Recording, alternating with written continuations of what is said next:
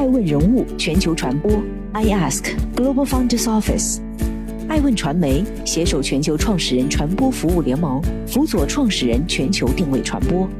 欢迎您每天聆听爱问人物。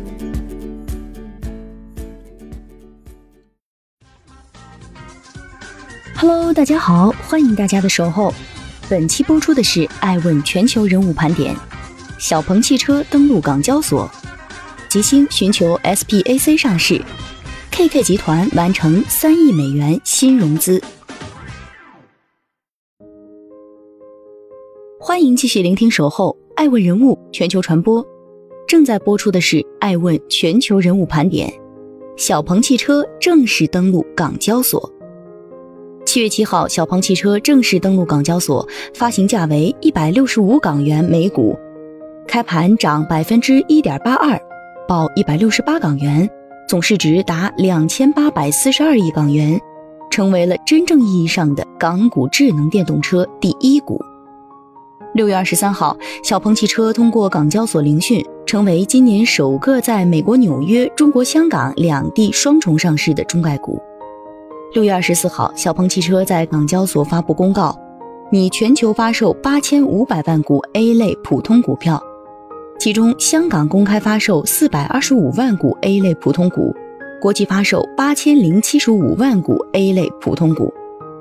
资料显示，小鹏汽车为一家电动汽车制造公司，由 UC 创始人、前阿里巴巴移动事业群总裁何小鹏、YY 创始人李学林、猎豹移动 CEO 傅盛、腾讯高管吴晓光等人于二零一四年共同投资创立。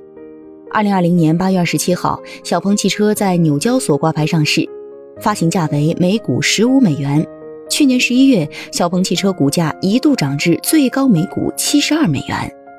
艾问人物认为，此次小鹏汽车成功登陆港交所，说明市场对新能源汽车的未来发展仍持积极乐观态度。虽然新能源汽车玩家不少。前有老牌的特斯拉，后有小鹏、蔚来、理想等造车新势力。但芯片短缺、锂电池瓶颈等，依旧是新能源车企们无法规避的难题。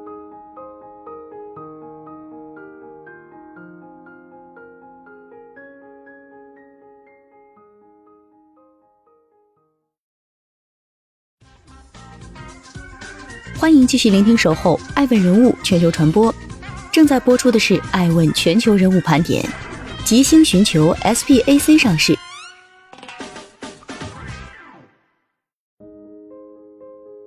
据媒体报道，沃尔沃控股的电动汽车品牌 Polestar 吉星正洽谈与 Gores Guggenheim 特殊目的收购公司合并上市事宜。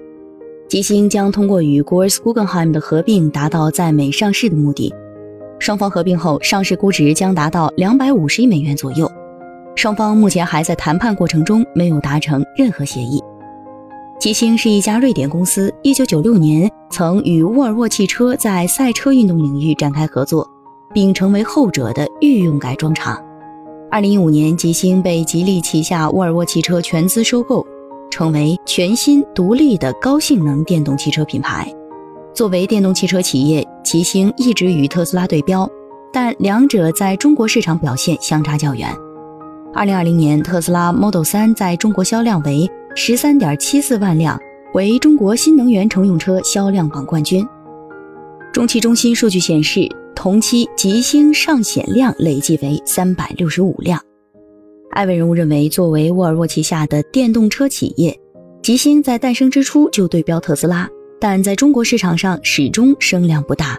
而在此期间，小鹏、蔚来等车企已经开始小有盛名。吉星此时寻求上市，希望筹集到更多的资金来面对激烈竞争的新能源市场。但问题是，投资者们是否看好吉星？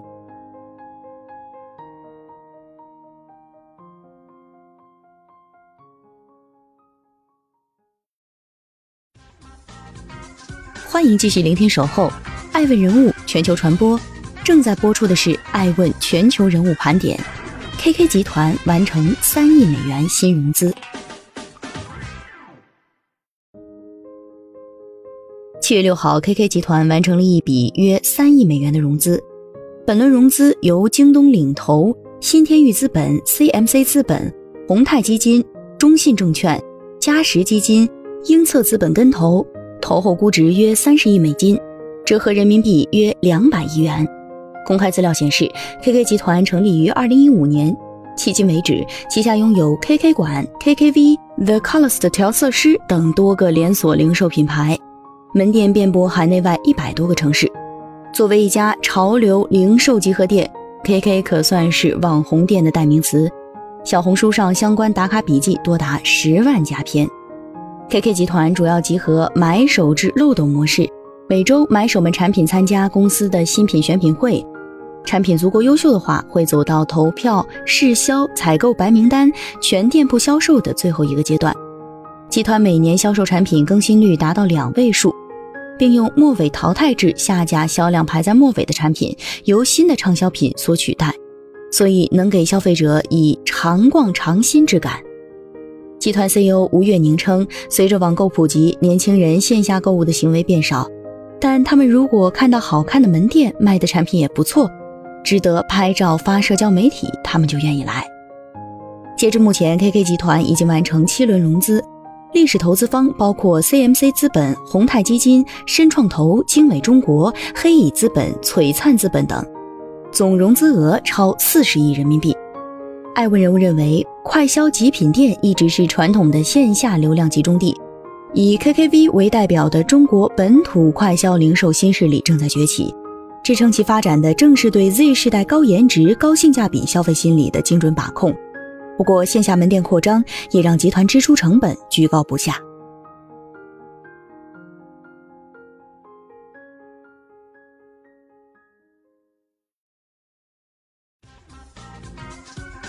欢迎继续聆听《守候爱问人物全球传播》，正在播出的是《爱问全球人物盘点》。和府捞面完成一轮融资。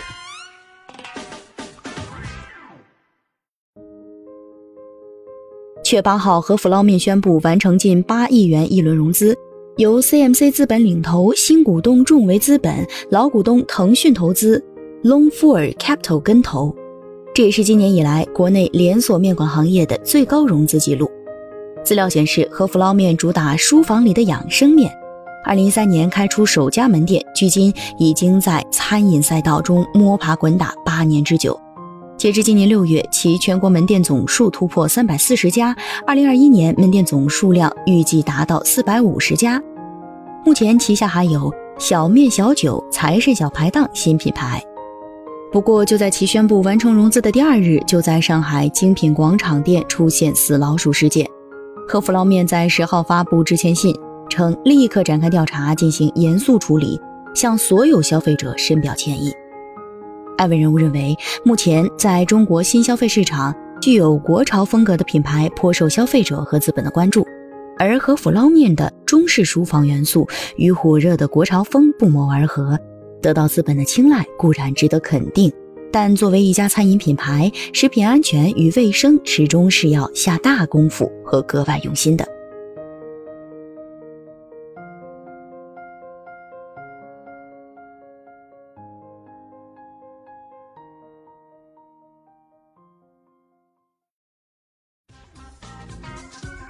欢迎继续聆听《守候爱问人物全球传播》，正在播出的是《爱问全球人物盘点》。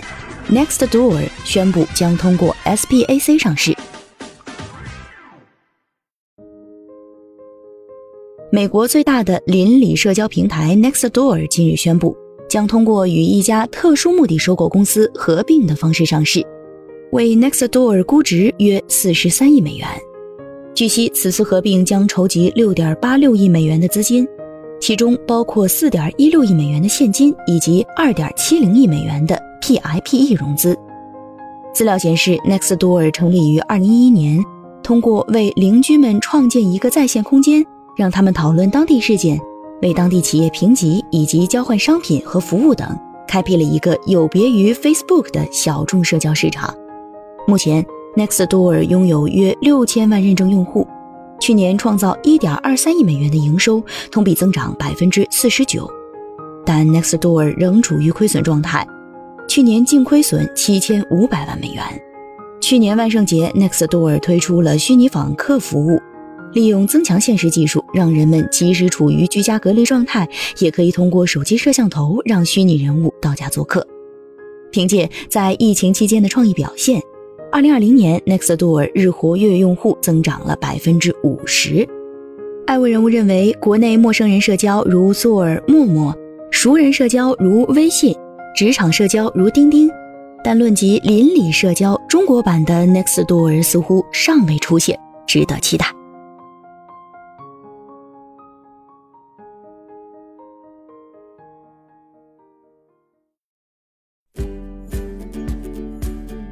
更多顶级人物，欢迎关注每周六晚十一点海南卫视。同步在学习强国 APP 直播，更多完整内容欢迎关注爱问官网 iask-media.com。更多精彩内容也可以搜索爱问人物抖音号 iaskleaders。爱问人物全球传播，iask Global Founders Office。